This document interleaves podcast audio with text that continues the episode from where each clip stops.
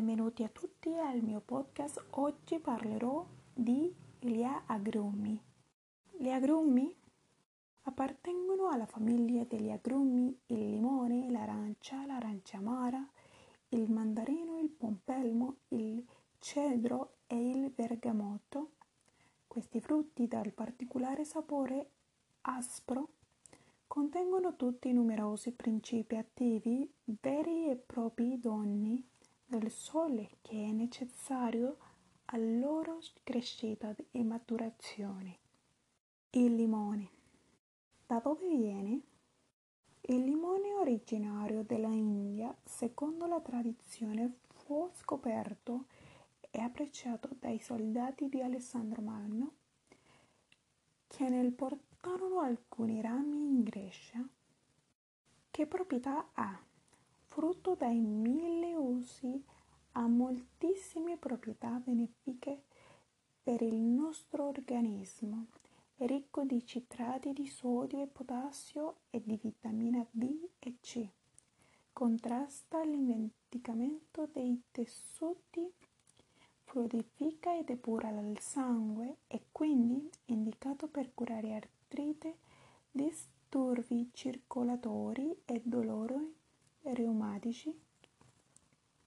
Inoltre un disinfettante molto efficace e previene lo sviluppo di batteri come quelli che causano tifo e colera.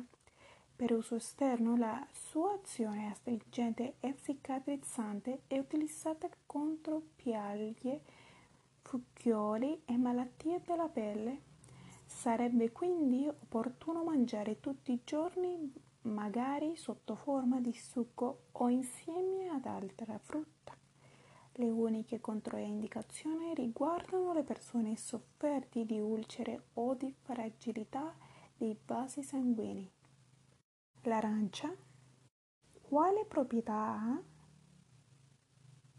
L'arancia ci fornisce energia e ci mantiene giovani, infatti Favorisce l'attività delle cellule stimolando il ricambio cellulare, intensifica la forza nervosa, contiene in abbondanza vitamina C, ma anche la vitamina A e B.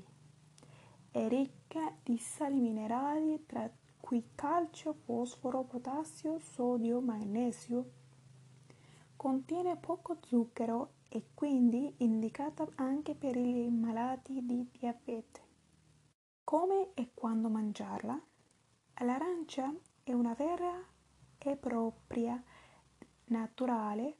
Dopo una malattia o per disintossicarsi basterà mangiare in abbondanza al mattino, al digiuno o prima degli altri pasti.